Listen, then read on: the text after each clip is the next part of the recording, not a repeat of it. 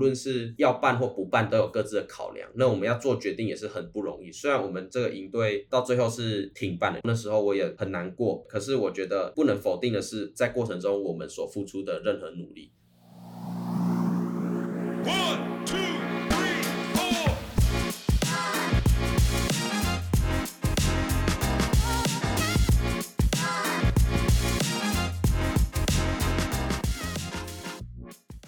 Hello guys, you are listening to 校外通识课。I'm your host Tom。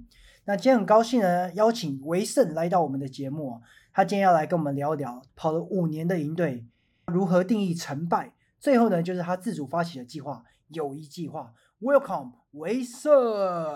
Hello，大家好，很高兴来到校外通识课。这是我第一次录 Podcast，所以可能会有点紧张。如果有表现不好的地方，就请大家多多包涵了。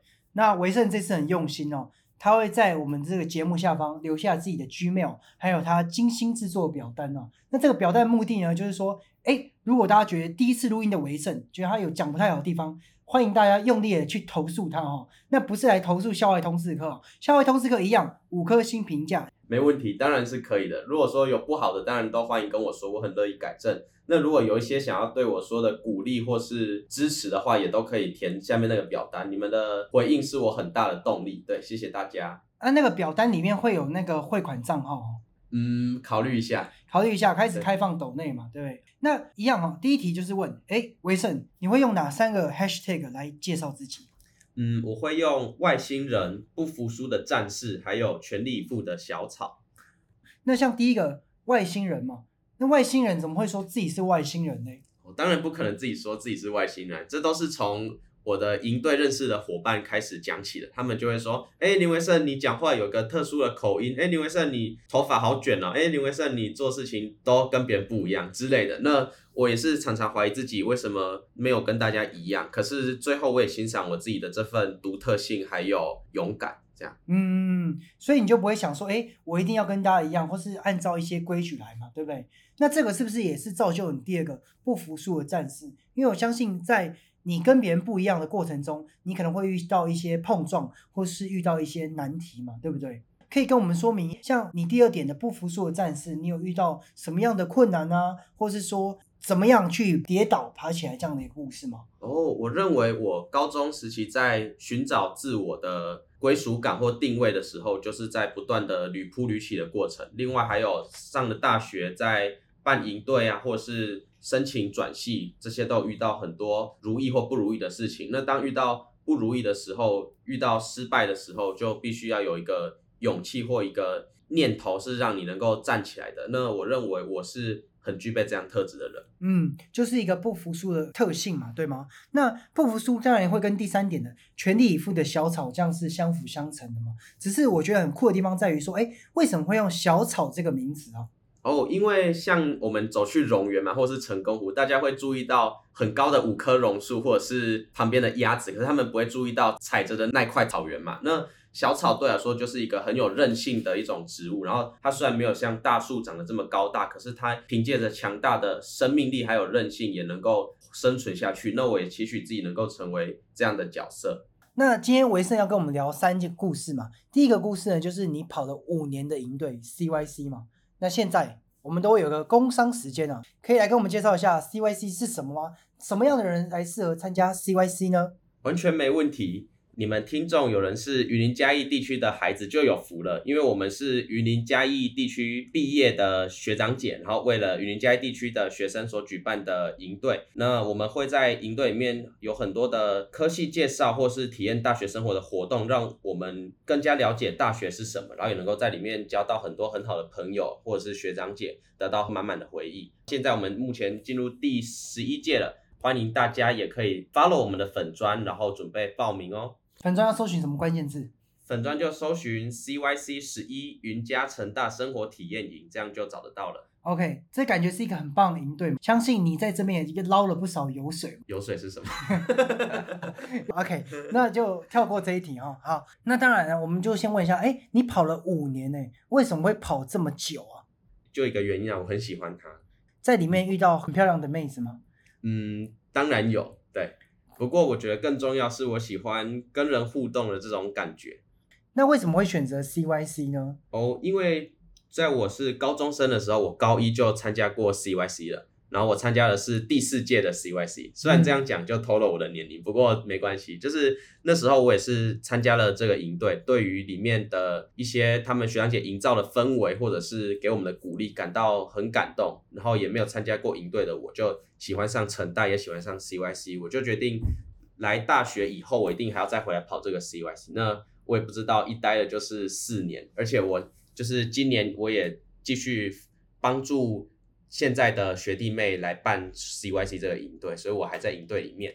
嗯嗯，所以你是从一个学员，然后再来是队服嘛，然后干部一直担任到总招嘛。那现在算是半退休状态，但还是持续为这个 CYC 服务嘛。那像这样子的角色一个变换啊，可以跟我们聊一下你的这个心路历程吗？哦，那我怕这个讲讲可能就要两三个小时，那我就简单的说好了。就是我当小队员的时候，就是很幻想，也很梦寐以求队服这个角色，因为在我们心目中，队服就是超人一样。在我回来当队服的时候，我充分感受到当队服是多么不容易的一件事，因为我们需要演很多戏，然后也都要把它尽善尽美。那在过程中就会有很多辛苦的地方，因为我们必须要牺牲课业，花自己的时间来约练，然后练完之后还要给学长姐看。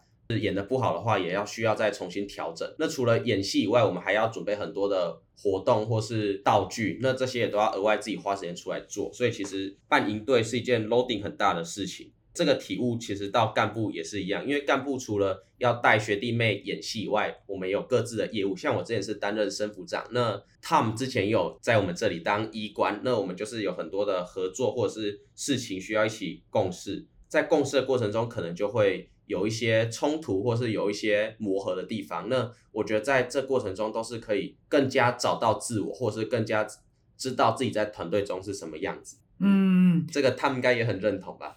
你刚刚有说到说，哎，可能跟人合作会有一些冲突啊。那我们问一下，请问你跟我有什么冲突吗？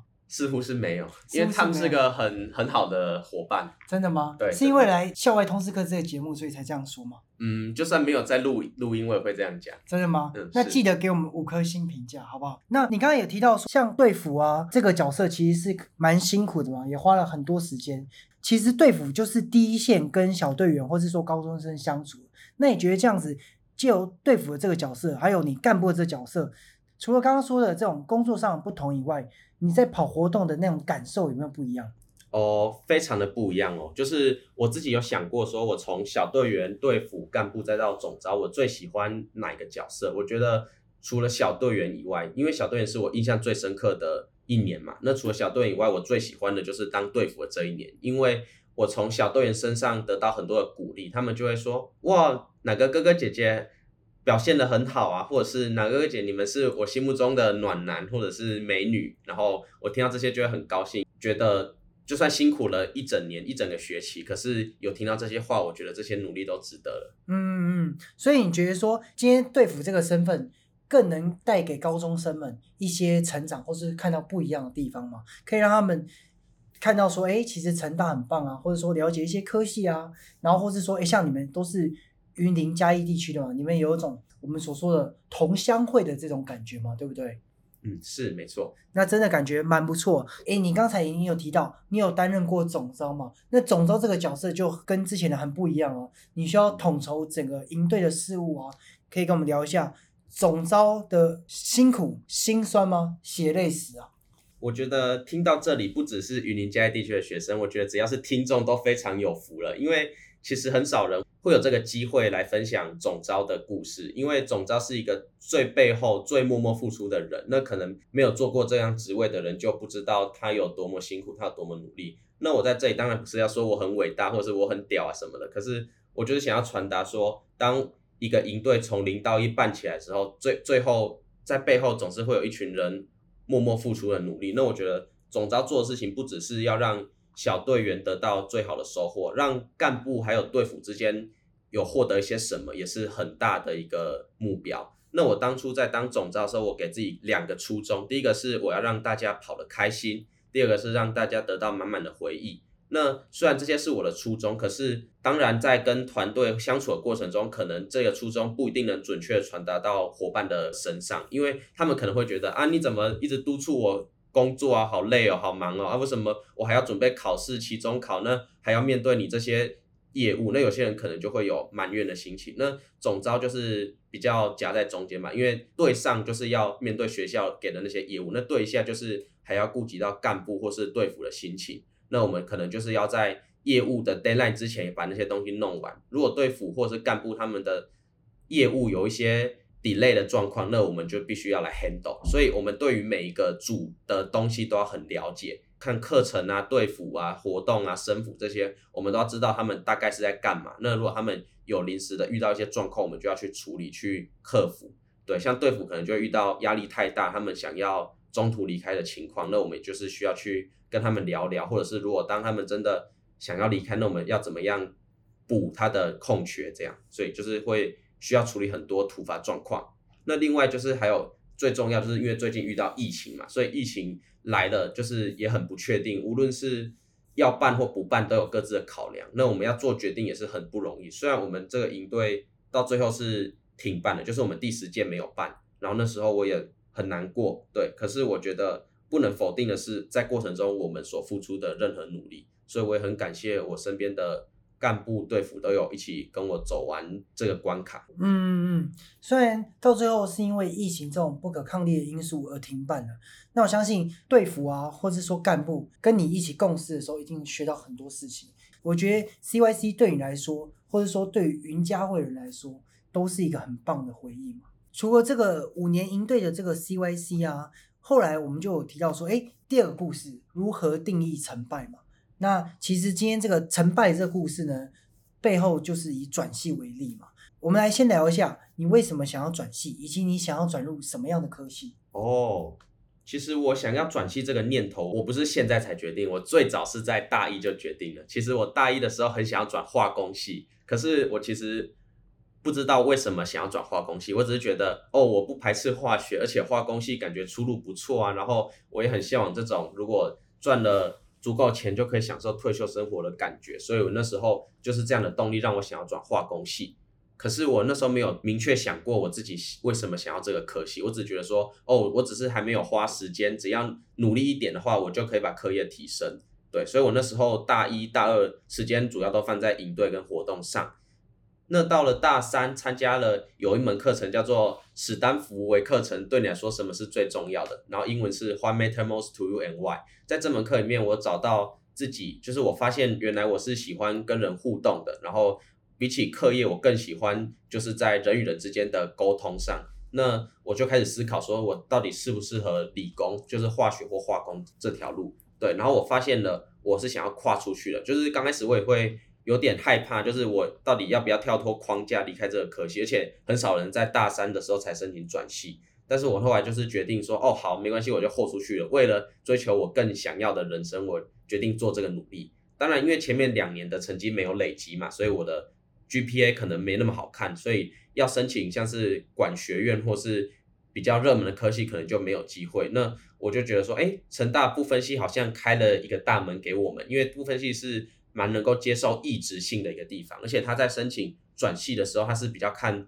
动机，还有你想要来这里做什么样的事情，解决什么样的问题，而成绩并不是他们最最优先的考量点。所以在发现这点之后，试试看啊，不不投白不投，如果投了有机会，那我可以翻转我的人生；那如果没上的话，之后再想办法。所以那时候就保持这样的观念。了解了解，因为你现在就读的是化学系嘛，从大一大二的时候想要转入化学工程。然后工作也比较稳定嘛，比起传统的理学院这种科学为主的，你还是会比较希望以工程或是实用为导向的科系。那在后来呢，你就有不断的探索，还有你刚刚提到那个课程，可以再跟我们说明一下刚刚那个课程的名称吗？哦，那门课程叫做史丹福维课程，对你来说什么是最重要？就他会透过很多的练习，它是参考《Designing Your Life》这本书，做一些自我探索或者是自我认识，找到。一些对自己最重要的价值观，然后作为动力进行行动的一个课程，然后在里面会分组进行讨论，然后也会得到组员那边很多的回馈或者是他们的想法。那这部分对我来说也是很重要嘛，所以我也是很喜欢参与在这个课程当中。然后我除了担任学员以外，我也担任引导员的角色，所以目前我还投入在这门课里面，继续跟不同的人、各科系的人聊天，这样子。嗯，所以是透过这堂课程，然后你从学员的角色当领航员的角色嘛，就换成你协办或是领导这样的一个团体讨论，那你就更找到了自己的方向。那你觉得不分系会是一个你综合考量你的成绩啊，以及说你想要做的事情之下，你在大三升大四这一年，你是想要转入不分系嘛，对不对？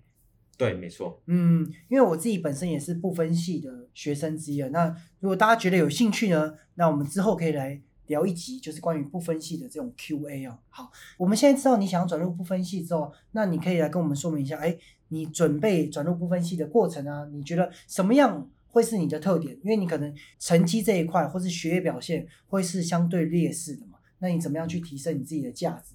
在备审资料中，你怎么去凸显说，哎，我动机是很强烈的，那我真的想要做一些跟别人不一样的事情。哦，我觉得他们这个问题问的蛮好的，就是不分系，如果要转系的话，他们是蛮看你们的动机的。那我可以讲一下我之前准备的方向。虽然我不是一个成功转过去的人，但是我为此还是付出很多努力，因为我知道我的成绩可能没有这么好看，那我要从其他方面来弥补过来。那我就是真诚，然后用心的写好每一段属于自己的故事，像是我参与 CYC 的这段经验，参与史丹福微课程的经验，或者是在活动里面跟人互动学到的东西，这些我都有一段一段真实的。写下自己的心路历程，我现在致力于做的事情，我也会把它列进去。很多人在准备备审资料，或是说转系资料的时候，他们都会想：哎，我要怎么包装我的故事，或是弄成老师们想要看的样子？那我觉得维盛就很不一样，因为你就会想说：哎，我想要呈现真实的一面嘛。老师们看到说：哎，你是符合不分系的想法，但是你还是有自己的独特性在嘛。就像你刚刚前面提到的 hashtag，你是一个不服输的战士，你有小草的韧性等等的，那我觉得这都是蛮酷蛮棒的一些建议。比较可惜的是，这个是以失败收场。我们来聊一下，说，哎，对于转系失败这件事情啊，你当下的心情感受是怎么样的？哦，其实学校在公告这个消息的时候，是比他们预定的提前一天出来。我是从朋友的 FB 看到他成功录取不分系了，我自己也点进去那份名单看。看到的时候，我其实蛮震惊的，因为没有看到我的名字还有学号。然后当时我就看着那份表单四十分钟，我就一直在找我的名字，想说不会吧，怎么可能没有录取？就是我认为我准备的很很认真啊，很用心，而且我的亮点我都有呈现出来，为什么还是没有录取？就是当下其实是很不敢置信，然后也很很 shock 的那种感觉。然后之后那天晚上我就自己跑去咖啡厅一个人静一静。那我其实当天是比较理性的，就是我马上就想说，好，那我。转系失败了，我就应该是要回到化学系。那我要把我所欠缺的学分修完。当到了隔天之后，我还是凌驾不住我的感性，就是那天我还是觉得情绪很不好啊，很需要抒发，觉得自己很失败，很没有用，为什么做什么事情都没有成功，然后甚至觉得二零二二年怎么那么糟等等。呃，就是其实那时候真的心情非常的糟了，然后也觉得好像我怎么做都不对的感觉都没有被人家看见。我除了觉得没自己没有用，或者是觉得社会很糟糕、世界很现实等等，有点抱怨或是愤怒或者是不甘心的情绪以外，我还有带着一点点的坦然。这个坦然是有被我抓到了，有被我发现，就是我感觉很像是一位顶尖的运动家，像我的偶像是打网球的 Roger Federer 嘛，就是他。在二零一九年的温网决赛输给 Jokovic 那种感觉，就是他拼战了全力，然后为其尽了所有可能，付出所有努力，可是还是失败的那种感觉。我想就是顶尖运动家输球，然后感到很坦然、很豁达的感觉。我就把这个情绪捕捉下来。就是后来后续我也找了很多朋友聊，或者是找心理师，或者是看一些自己喜欢的书籍，来找到自己情绪抒发的窗口。我做这些事情并没有白费，因为我在过程中更加努力，更加认识自己，然后也知道自己喜欢什么样子。那虽然我现在还在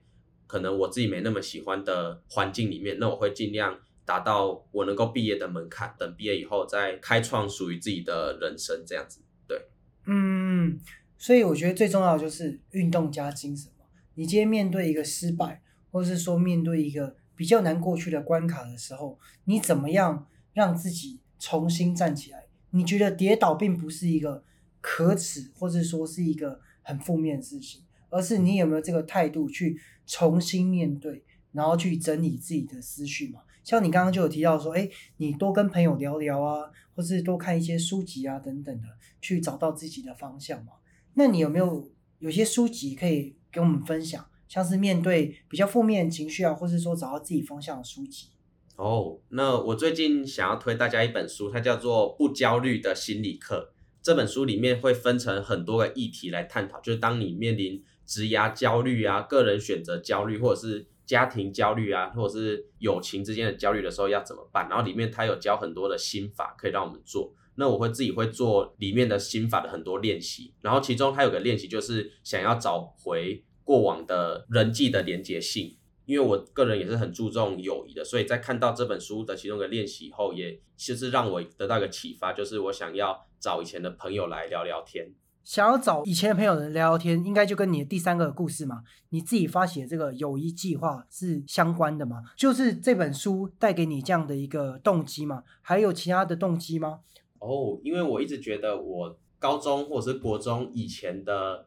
朋友现在比较没有再联络了，我觉得有一点可惜，就是或是可能想要找机会跟他们聊，缺乏一个契机去主动跟他们建立联系，因为有时候就是最怕朋友突然的关心嘛。如果突然间来找你，你大家都会怕说哇，他这个人是不是要推销一些东西给我？这个人是不是 有什么企图？或者是这个人怎么突然间来找我？他是不是要跟我借钱？就是大家都会怕怕的，所以我们就是很难有个契机是真诚或者是真心的找到过往。可能对自己来说很重要的朋友来聊，那这个朋友不只是同学，可能是老师，或者是球友，或者是我生命中的贵人，我都想要把把他们找回来，好好的聊个天，所以我就发起这个友谊计划。然后它其实是有意，就是。忆是回忆的忆，因为就是我在跟他吃饭或约出来聊的过程，我们会回忆我们初次见面的情景啊，还是对于双方的第一印象，还有对于目前的人生规划，或者是在上次见面距离现在我们经历了什么故事等等，我们就会透过这些话题，然后来找找回我们之间的这种友情的感觉。我觉得你刚刚提到非常重要，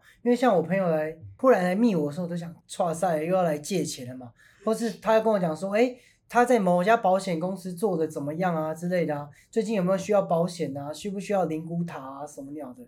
你提出的这个有一计划，就是让别人看到，哎，这个计划其实是透明的嘛？是你真的希望说，哎，我们找几个老朋友、好朋友一起来聊个天，来回忆一下我们当时是怎么认识、怎么见面的？那在这过程中，在这几年，我们发生了什么事情？那彼此成长，我觉得这是蛮酷、蛮棒的一个动机啊！你觉得这个计划带给你，或是参与这个有益计划的朋友们，有什么样的一个改变呢？哦，我觉得从对我自己的改变说起好了。发起这个计划的时候，我没有想到会有很多我意想不到的朋友来填这个表单。就是刚开始我觉得可能是哪些人，可是实际上是这些人。然后我觉得哇，原来他还是记得我，原来我在他的生命中还是有存在角色在里面。让我觉得很温暖，或者是觉得有被在乎到的感觉。反而是我，就我当初最希望找的国高中或者是国小同学，反而都没有人填，因为可能跟时代有关嘛。以前就是没有 IG，然后 FB 很少在用，而且都是用电话在联络。所以当现在我 PO 在这些社群媒体上的时候，可能他们比较看不到，或者是他们比较没有 follow 到。那我下一步的行动可能是，当我在跟目前这些大学认识的朋友聊完之后，我未来会想要用主动联系的方式去找那些。以前对我来说很好的朋友，因为目前是让他们先填我的表单为主，可是之后我可能会尝试自己去，就是找回那些我想要感谢或想要好好叙旧的对象。那对于朋友的帮助，我觉得可能是他们也。回忆起一些过往快乐的时光吧，就是他们可能会忘记第一次我们见面是什么时候，但我对于这方面的记性是比较好的。他们就会说：“哦，原来我们那么早就有聊过天。”可能他们会不知道，简单把那个场场景还原一下，大家就会觉得很有趣。会不会就会有一个问题在说：“哎哎，现在重新建立，可是这个计划结束了，或是我们这一顿饭我们聊完了，后面又渐渐淡化？”哦，我觉得是有可能的，因为。友谊这种东西，我一直觉得不是单方面维持就好，而是双方都要对此投入。刚开始会希望是由大家来填表单的原因，是因为我希望是不只有我记得他，他也记得我，就是当双方都记得的时候，才能够促成这样的约。对。然后我在过程中，我也发现，其实我是在追求友谊方面，我是主动性比较高，就是可能有些人比较注重工作，或者比较注重家庭，比较注重爱，或者是他们的娱乐，就比较少会注重友情。可是相对而言，我在友情的注重程度是比较高的，所以我有这样的发现之后，也会让我知道，原来我是可以之后可以更主动的去去找人。所以这个有一句话真的带给你自己也蛮多的改变嘛？你以前可能是会去记得这些场景啊，或者第一次见面的故事等等的，后来的你就会说，哎，我希望我自己可以试试看，我主动去找回这些好朋友、老朋友，然后一起来继续这个计划嘛。节目的最后啊，我们就希望说，哎，我们维盛呢可以给我们的听众一些建议，你有什么建议，或者说，哎，你有没有一些书籍嘛？像你刚刚提到，就是这个不焦虑的心理课。对对对。OK，那我等下马上到博客来下单哦，我要自己做笔记哈。OK，那有没有其他的东西可以给我们的听众朋友们？嗯，我觉得就是自我认识跟自我探索是一件不嫌迟的事情，就是如果能够越早做越好。因为像我是到了大三上了史丹福那门课程，我才知道自我探索原来是这么重要，然后我才知道原来我。自己喜欢的不是理工科系背景的工作，我比较喜欢管管理或是心理相关的。那我在未来可能就会走这方面的路。那我希望大家就是能够尽早找到自己的定位跟自己喜好的东西，去尝试寻找每个人的天命。这个天命就是有三个元素，一个是天赋，一个是热忱，一个是使命感。就是这三者具备，这三个圆圈圈中间那个交集就是你的天命。那这个天命比较难找，那我们就要。就是透过一连串的探索或是询问，去找到自己的属于每个人的天命。然后如果遇到瓶颈的话，也要积极的去寻求帮助。对，像是我利用有一句话，我也找到很多可能以前我没有想过的事情，在里面得到的答案。那找朋友、找老师或是找心理师聊，都是很好的方法。只要能够勇于求助的话，我觉得生命中的贵人其实是很常见，就是常常会不经意的出现在你的身边。嗯嗯嗯嗯，那像你刚刚提到的天命这个，我觉得你刚刚所说的三个要素，其实我真的觉得这非常棒。分别是哪三个呢？第一个是天赋，就是你做事情会让你感到比起别人更容易，比别人少花一些时间，可是可以做到更大效益的事情，就是你的有天赋的事。那热情的话，是你自己做了会很投入，可能进入心流状态，或者是你做了会忘记要吃饭、忘记什么的，你是真的很喜欢，那就是你的热情。那使命感呢？是对可能是对于社会、对于自我，或是对于他人，你有一个非做不可的心，或者是那件事就是要由我来做这件事，我就是想要完成，然后会不计代价、不计收入，或者是不计成本的去把它完成的事。那我觉得就是有使命感的事。像跑营队、跑 CYC 对我来说就是一件有使命感的事，所以我很愿意在里面投入。这么多的时间，那虽然可能其他人在大三、大四会准备推甄研究所的阶段，可是对我来说，我还是很喜欢在营队共事或者是处理这些事情的感觉。然后在别人的眼光来看，可能觉得这个是浪费时间是，或者在当活动猴。可是我从来不会觉得我自己是一只猴子，我觉得我是一个喜欢这样环境的人，所以我。对我来说，做这件事就是正在自我实现，所以我不会觉得这是一件很可耻或很丢脸或很好笑的事情。我反而觉得这是一个很很正向，或是很很有勇气，然后很棒的一个决定。对我来说，天赋，然后热忱，还有使命感这三个元素，就让你找到现在自己，再慢慢成为自己更喜欢的自己。今天很高兴呢，维盛可以来到我们的节目，他的三个 hashtag 分别是外星人、不服输的战士以及。全力以赴的小草，他跟我们分享三个很酷、很精彩的故事，分别是他跑了五年的营队 CYC，如何定义成败，用转系失败这个故事呢，带给我们更多的启发，以及他发起的这个有益计划。我们很高兴维盛呢可以来到我们校外通识课当第二节来宾，他最后呢会附上他的 Gmail 以及 Google 表单，大家如果对他有更多的问题或是有兴趣的话。欢迎联络他，我们感谢维盛。嗯，谢谢大家，也谢谢 Tom，Adios。